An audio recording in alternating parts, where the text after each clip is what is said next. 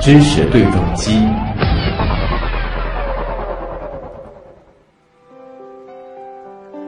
提到 iPhone，还记得一个多月前，苹果公司举办了一年一度的新品发布会。之前我们也是关注了，今年恰逢 iPhone 诞生十周年，所以这场发布会重头戏不出意外的也是留给了十周年的特别版手机 iPhone Ten。那再过四天，也就是本周五，iPhone Ten 就要正式开放预定了。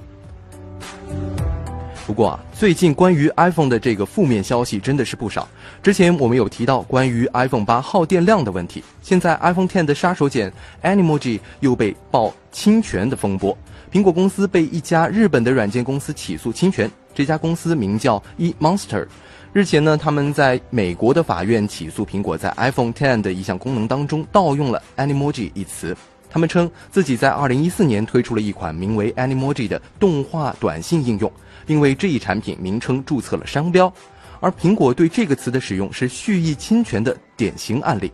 eMonster 正在寻求经济赔偿，不过金额是多少，倒还没有透露。他还希望法院禁止苹果在诉讼审理期间使用这个词。对此，苹果发言人是拒绝置评。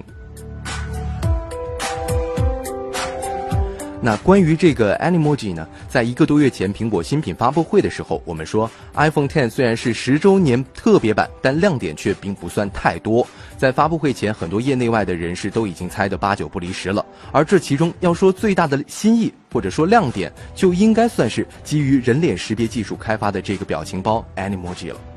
我们也来给大家介绍一下这个 Animoji 的功能啊，它是利用面部识别技术检测用户的面部表情变化，最终生成有趣的 3D 动画表情符号。在九月十二号的 iPhone Ten 发布会上，苹果首席营销官把 Animoji 功能称为和家人以及朋友沟通的极好体验。我们节目主持人旭东此前也是采访过 IT 专家龚猛。我们一起来听听他对于最新的面部识别技术以及 Animoji 的介绍。那被讨论最多的新亮点呢，就是这个 Face ID。很多人都在说，这个不就是我们一直所说的面部识别吗？不算是很新的技术了吧？不知道光蒙怎么看这个技术？呃，面部识别本身就如同其他的技术一样，它它也是逐代进化的。嗯，最早的面部识别是做的非常的。可以说是非常烂的，就是说你可以你拍一个人的照片，对，他本人上去扫也行，你拿着他的照片扫也行，嗯，都可以扫得开。那么后面直到说微小化的深度摄像头的技术实现，就是说把深度摄像头做成小型化，然后差不多是大前年微软和英特尔联合实现了小型化，从这个时间点开始，你拿着照片扫是一定扫不开的。哦。在这个之前，因为我有印象的最早的这个呃人脸识别的一个设备吧，是大约是十一二年前我用的一台笔记本，当时有了这个技术，但是那个很明显就拿张照片就可以用来解锁，而这个真正让这个技术有大跨步的向前进的是在于深度摄像头它的微小化的这种普及。对，没错，啊，可以把它做到手机里，这样你拿平面的东西是一定扫不开的。嗯。那么像之前，我记得有一段时间，这个支付宝的解锁是可以用人脸的，但是那时候有一个要叫眨眨眼，它这个用的是深度摄像头呢，还是说是基于呃，因为眨了眼你是活人，区别于照片呢？呃，基本上是后者，就是它它其实，在在你眨眼的时候，当你眨眼的时候，你肌肤的肌理会发生变化，这个时候，如果你你是用照片去眨的话，不可能达到这个效果。哦，它是有这样的一个一个假设。嗯，但是如果是视频眨眨眼。还是有可能存在漏洞的，所以现在好像这个已经看不到了。对。Face ID 同样的也可能存在漏洞，哦，所有的技术都只能说是 cover 百分之九十九点可能九九的情况，嗯，并不能 cover 掉百分之一百的风险。哎，因为刚才这个龚猛其实提到了一个很关键的技术点，就是在于深度摄像头的运用。也就是说，其实这个时候智能手机他们识别我们的这个人脸已经是一幅立体的图像了，而非是以前平面的了。对，没错。所以，其实，在朋友圈里看到很多段子啊，像是说这个呃什么 Face ID 分不清亚洲女生的脸啊，还有一些朋友在吐槽说，以后解锁手机是不是得考虑我到底是化妆呢，还是不化妆？这些虽然是调侃，但实际上其实也存在着，就是大家对于这个技术本身还不是特别理解，是吗？呃，实际上就化妆这个问题，我们可以有有很多可以聊的点。那么化妆这个点呢，关键是要看你在化妆的时候是否改变了某些重要的。纹理特征，嗯，它的它的技术是它前端的深度摄像头会用一个人不可以见的一个红外光向你的脸上投射三万个特征，就是三万条光线，你可以理解为直接投到你的脸上。嗯那么他们在你脸上反射回去的光线会会被它的那个感知器所感知到。嗯他们会用这些反射回去的光建立一个建立一个就是可能有一万到三万个特征点的这样一个图景。嗯那么这些特征点，它有可能包包含了一些非常非常细小的一些点，比如说你的苹果肌的隆起的程度、哦眼皮的下坠程度，以及你甚至说单眼皮、双眼皮之类的。嗯那么我们我身边的很多姑娘，她们可能会有一些呃，我不能说是技术非常好，就是说呃比较熟练的一些姑娘 嗯，她她们能够改变自己脸上很多的特征。哎然后当你改变的阈值，比如说超过了一定幅度之后，嗯，应该是扫不开的。哦，就比如说你这个本来是个什么单眼皮，然后你化妆的时候是这个买了这个双眼皮贴之类的，把它贴的这种特别大。啊，又或者可能通过一些这种特殊的化妆技术，让整个脸它的这个从三维上看发生了一个比较大的变化的时候，可能就对存在着 Face ID 认不出你的风险了。对这个确切的阈值，也需要等发售真机之后，然后通过实验去寻找。嗯它有可能，因为绝大部分化妆的这样的技术都只能改变可能一两千个点，而且不可能彻底改变你的脸部的绝大部分特征。啊，那如果说就是单纯的，比如说把这个肤色调白一些，画画口红啊，这个上点眼影什么的，这种基本上就不会有完全没有，完全没有影响，嗯因为红外摄像头是不考虑颜色，其实就是完全没有任何影响。就你即使画成一个什么京剧脸谱之类的，对于他来说还是一张三 D 的脸。对，没错。嗯，所以可能存在的一个问题就是，这个真的是整容了吗？对，整容是一个风险点，还有一个风险点可能就比较特别，它是这样的，因为它是红外短红外波嘛。对，就是我不太了解化护肤品的成分，但是德国有一家专门研究 Face ID 的实验室认为，某些特殊的护肤品，它们可能有吸光的特性，哦，就是这样子就会导致你面部，你使用完这个护肤品之后，比如说某一种粉底，你打完了之后，所有的短短的红外波，它被散射的特别厉害，嗯。以至于没有办法被被接收器接收到。所以事实上，其实我们在解锁 Face ID 的这个过程当中，是计算机啊通过这个深度摄像头对我们的脸进行了一次三维的这个扫描，然后又建模了。关键就是说这个数据它的录入、它的采集是不是足够的准确对，没错。啊？如果说存在着一个比较大的误差的话，就的确可能解锁不了了。对，没错。诶，因为其实大家可能也注意到了现场的一个小尴尬啊，就是他们的这个工程师第一次在现场演示 Face ID 的时候，好像是出现了没有解锁成功的一个情况。当然不知道这个是出在了硬件上，还是说现场呃光线等等。好像按他的说法，这个光线是没有问题的。呃，对，光线应该没有问题，因为它是红外，很嗯自然光，很少有干扰红外的。还有一个情况，想一想好像也挺让人担心的，就比如说双胞胎呢。双胞胎的话，这个德国的 LR 这一家实验室，他也做了做了相应的，他们和好莱坞联合也做了一个评测，就是说，双胞胎很可能就是非常非常有可能是可以区分的，但是它必须是在一定年龄层以上。哦，就是随着个人经历的这个不同，逐渐逐渐的，我们说这个岁月其实会一定程度的改变人的容貌，那这就会使得虽然基因相同的双胞胎，同卵双胞胎，他们会有一些容貌上的细微的差异。虽然说普通人其实我们不太分辨得出，但是这些差异对于计算机而言已经足够明显了。对，没错。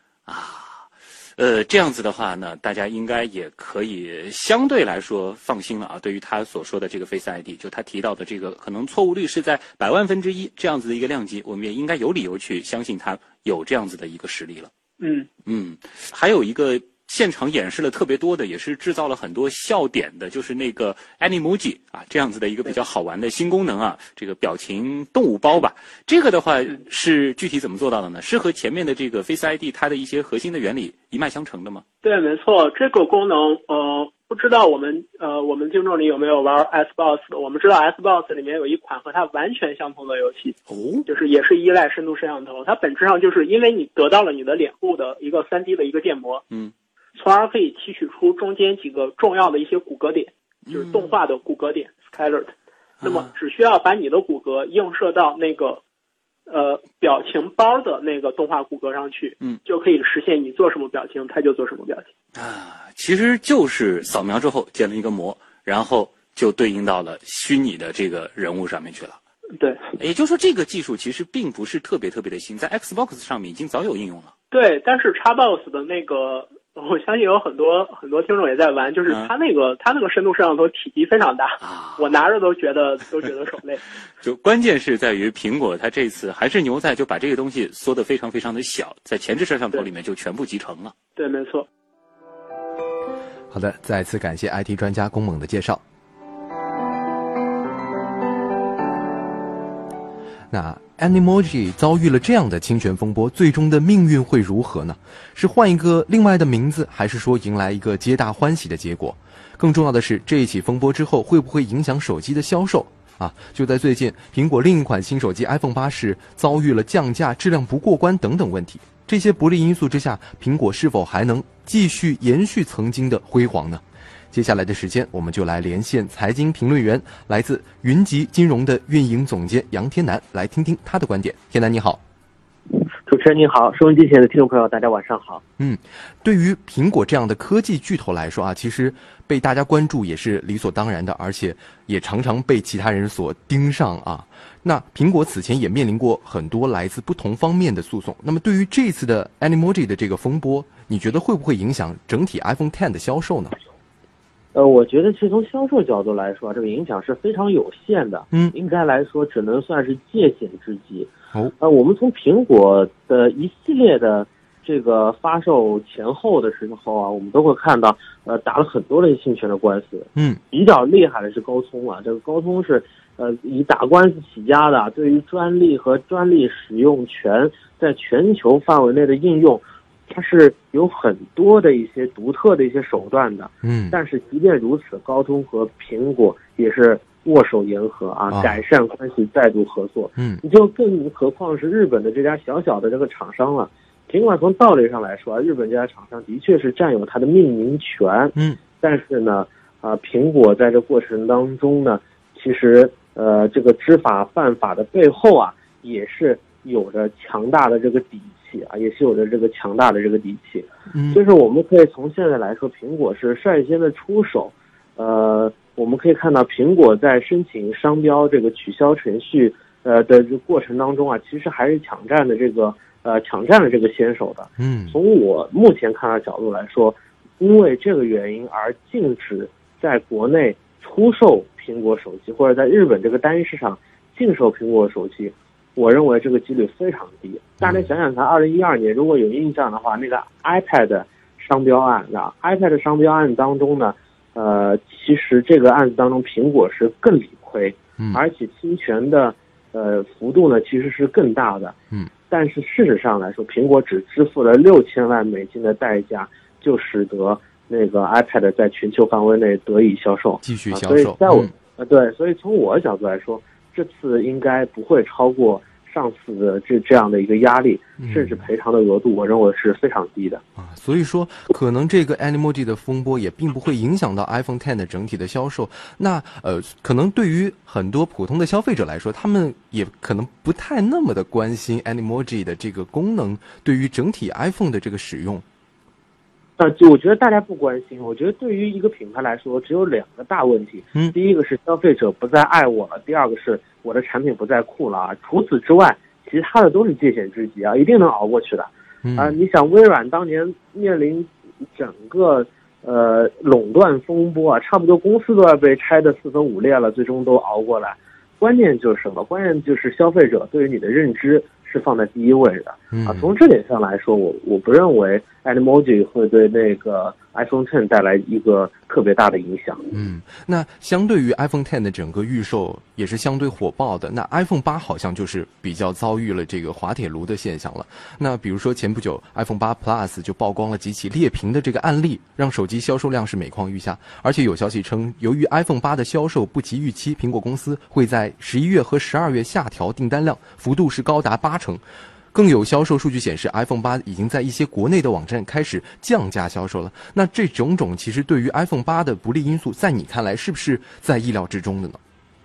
呃，在我看来是意料之中的，因为 iPhone 八诞生之初，它其实就是一个呃，注定是一个怎么说呢？算是一个替补，或者说是一个过渡品啊。哦，嗯，大家没有办法忍受说，我买了最新款的 iPhone，号只坚持了三个月，没有人能够承受这个啊。嗯我花那么高的一个价格，然后只能呃统领这个潮流三个月的这个时间，呃，这这个是很难忍受的。嗯我们看到苹果做了一件，你在之前看来几乎完全不可能做这件事儿。嗯，苹果为了能够让它的 iPhone 八的销量提升，它居然下降了。下架了原来二百五十六 GB 的这个 iPhone 七，嗯啊，也意味着说这家曾经以产品自信强势而著称的公司也出出此下策啊，就证明它的这个销量的下滑，呃，实在已经是到了一个非常严重，甚至呃超过了它的预期的一个程度。嗯，所以说 iPhone 八实际上本来的市场销量就不被看好，对吗？嗯，没错。嗯，那 iPhone Ten 开放预售之后，是不是会进一步的去影响 iPhone 八和八 Plus 的这个销售呢？呃，这个一定是毫无悬念的事儿。我们想象一下，如果有任何一个国产的智能手机品牌胆敢用苹果的策略，什么策略？就是 iPhone 六和 iPhone 八，你离开一米以外，你几乎无法分辨，是吧？如果任何个国产厂商敢这么干的话，从 CEO 到设计总监再往下，所有的人都会被采光的。嗯，为什么？因为它违背了产品销售的一个基本的一个原则，嗯对吧？你任何一个哪怕是一个秋装或者是一个国际时时尚的大牌，它除了有一些那个标准款之外，它每年还是必须得有新款的。嗯但是苹果啊，应该说为了这个 iPhone Ten 一个十十周年的这个特别版的一个机型，所以它中间出了 iPhone 八这样的一个过渡的一个机型，而这个过渡的机型实际上是得到了市场的冷遇，甚至对于大多数人来说，这根本没有办法和 iPhone 七甚至和 iPhone 六来分辨出来啊，应该说这是一个呃比较糟糕的一个市场表现。嗯，那在您看来，他们出 iPhone 八和 iPhone 八 Plus 这样子的过渡机型的时候，是一个怎样的考量呢？难道没有前期的一个市场调研去了解到整个市场可能会遇冷的这样一个状况吗？它要覆盖所有的目标价格区间，并且保证一定的市场占有率啊，嗯这个是呃 iPhone 八它之所以和 iPhone X 同时出现，我们经常说做产品它有个高低配，高低配嘛，嗯我有个高配，我也要有个低配，对吧？啊，iPhone 八其实就承担了也这样一个一低配的一个一个价格。嗯，我 iPhone 一直以来，我其实要覆盖足够大的一个价格区间，我最高定了九九九，啊，九百九十九美金的这个价格，但是最低我依然对于我原有的 iPhone 六、iPhone 七的这个呃消费价格的这个用户，我也要有足够的这个覆盖，嗯，并且对于我来说，一个全新的新品上市，它到底供货能供到什么样的程度？它的供应链会不会出现大的一个差错？它的良品率会不会有一些瑕疵？嗯甚至它会不会出现 Note 七、Note 八这样的电池爆炸，由于新技术带来的这样的是产品功能瑕疵的问题？嗯没有人能够确定，没有人能够确定。嗯在这样的一个因素之下，为了能够覆盖足够多的人群，为了能够获得最大的利润，为了能够安全的呃获客，我觉得苹果做出了这样的一个高低配的一个策略啊啊！当然，高低配的策略带来的一个呃影响就是说，iPhone 八就变成了 iPhone Ten 的僚机啊，对，是它的一个守护者。嗯但是目前看来，这个守护者的确影响的比较多啊。嗯我不仅是今年，甚至是明年，我也没有看到任何的 iPhone 八会热销的的的前兆。嗯不管这台手机在呃这个品质上是否卓越，嗯在商业上已经收获了一个注定失败的结局。啊，就是说您对于这个 iPhone 八或者八 Plus 的这个销售未来的前景不是特别的乐观。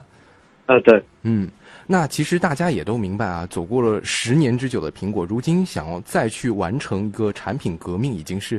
不太可能的了。那十年之前，比如说像乔布斯掏出第一代 iPhone 的时候，那种惊为天人的感觉，好像现在已经没有了，或者说荡然无存了。那么在您看来，未来新一个十年，他们会大概朝一个什么样的方向去走呢？嗯，其实未来十年我们不能看苹果的这个发布会，我们嗯要看另外一个会，这个会叫做全球开发者大会。嗯叫 W 呃 WWDC，对全球开发者大会，在这个大会的当中呢，大家展现的不是现在，而是未来，嗯，展现的是未来。那苹果在这次呢，其实展现了三个东西，我觉得可以和大家来说说，它未必代表着未来，对，但是它也许是未来的一个机会。对第一个叫做呃增强现实。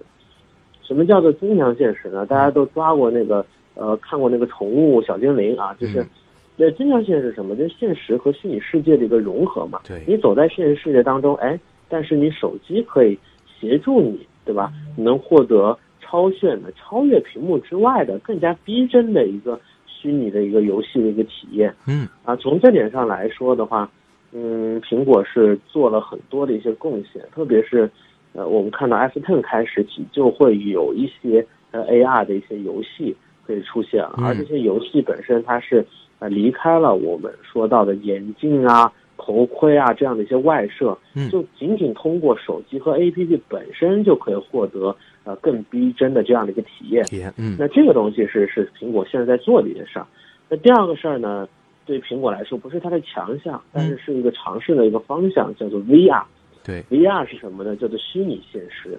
呃，虚拟现实之前做的比较好的是谷歌公司啊，苹果做的不好。但是呢，虚拟现实连接 VR 头盔，它可以制作一些呃三 D 的一些嗯有价值的一些内容，对于很多的数字艺术家呀、电影工作者啊和专业人士来说，也是有所价值的。嗯所以这也可以是他们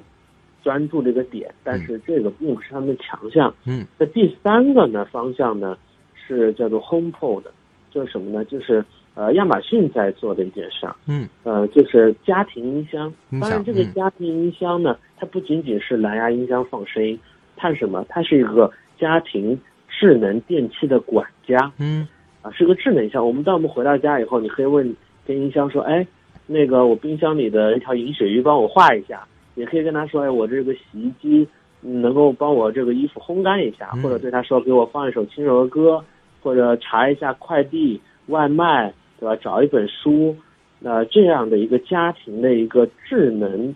设备的一个入口。嗯，也就是说呃，可以语音交互的人工智能，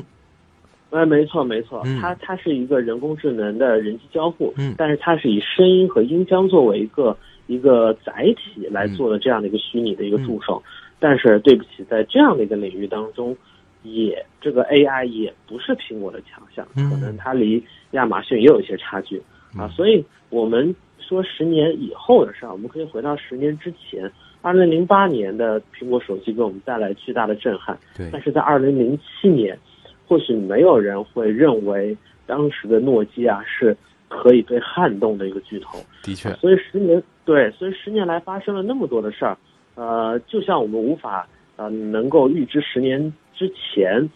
呃，那十年之前我们没有办法预预知苹果会做出这么呃令人惊叹的产品一样，嗯我们也无法预判未来十年之后到底是国内的那家啊、互联网公司那家手机品牌，甚至是呃甚至可能是之前不做手机的一家人工智能的公司，哎，突然之间它会变成手机行业真正的老大，没有人能知道。的确是这样。就像您刚刚提到的 VR、AR 以及人工智能等等一系列未来的可能出现的对手机行业有影响的一些科技，它们都在未来可能会被取代，或者说重新的出现，去占领新的市场，而不仅仅只是苹果这一家公司去呃一家独大。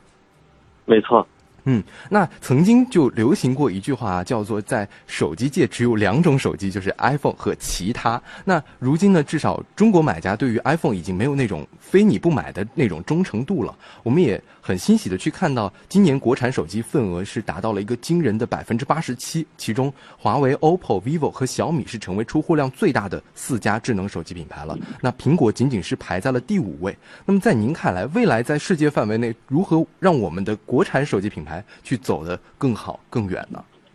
呃，其实从商业的角度来说，除了会关注产品以外，我嗯会更关注于用户，用户的忠诚度，用户的行为会更有意思。嗯，呃，腾讯这次做了一个二零一七中国手机消费品牌引力的一个报告，当中就说到了华为，华为有一个很有意思的现象是什么？是忠诚度特别高，嗯百分之七十二点八的华为用户打算换机的时候继续使用华为。嗯那排在第二位的是谁？苹果，这个比例只有百分之六十五。那排位排名最低的是谁？三星，只有百分之二十四。嗯呃，我觉得更值得大家可喜的是什么？就除了比比呃比较高的这个品牌粘性之外呢，嗯有百分之四十一点六的果粉表示说，如果我要换到安卓系统，我会选择华为。嗯这证明了什么？某种角度来说，华为已经取代三星，成为安卓阵营当中最值得信赖的一个高端品牌了。嗯而且这个呃认知并不仅仅建立在中国的消费者心目当中，对，应该说，呃，在欧洲，华为现在是一个可以说一枝独秀的一个安卓品牌。嗯啊，非常的明显。我们来看，二零一七年，华为超过了苹果，成为了芬兰、意大利、波兰、西班牙这样的一些国家的出货量第二大的手机生产商。嗯那在德国和法国这样的城市，华为也是排在第三、第四位的。对啊，应该说在高端的市场当中，华为的营销能力非常的强。嗯啊，第一个当然和当地的一个电信的一个服务商的合作关系比较深刻。嗯华为又是 IT 起家嘛，在欧洲做了多年的这个基站，这样的一些通讯基站，使得华为的商业关系能够深入的打通到市场的渠道过程当中去，这是它的一个特点。嗯第二个，从技术开发角度来说，华为在法国、德国、芬兰、比利时都是有研发中心的，一百多项，呃，手机行业的这样的一些专利，特别是未来互联网标准的专利，使得华为在高端的市场是领先很多。但是嗯华为是一个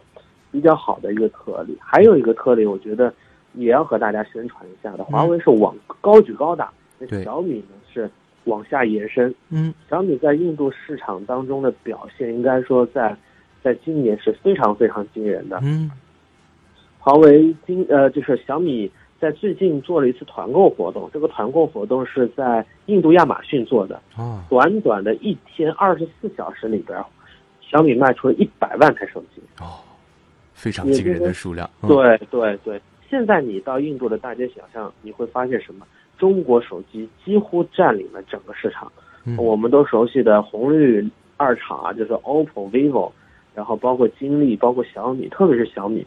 嗯，应该说赞助了这个呃印度很多的一些职业联赛，板球的一些职业联赛啊，这个是请印度当地的一些歌舞明星啊、电影明星啊作为代言人，并且呃很多的这个宝莱坞的电视剧啊、电影当中也加入了很多中国手机的一些元素。嗯所以无论是华为的高举高打占领欧洲市场的策略，还是说呃像小米这样就是占领印度市场，就主打千元智能机的这个策略，嗯那么国产品牌在全球范围内攻城略地，这已经成为了二零一七年一道非常亮丽的一个风景线。而这直接打击的是谁？两个品牌，一个是苹果，一个是三星。特别对于三星来说，这或许是取代三星啊，其实不能叫取代三星。华为可能就在本月，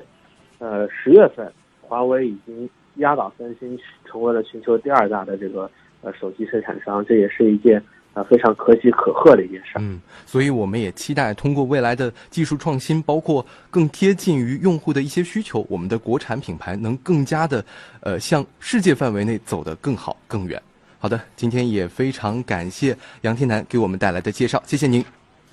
再见。嗯，再见。Synes, at jeg for vild, at jeg er the shit. Jeg bliver ved med at skrive, så hvorfor så du mig ikke? Jeg kunne se det på dig, mærke det på dig, der var kemi. Og jeg synes, vi skulle holde kontakt, se hvad vi kunne blive. Selv din veninder synes, at jeg for vild, at jeg er the shit. Jeg bliver ved med at skrive, så hvorfor så du mig ikke? There's so many emotions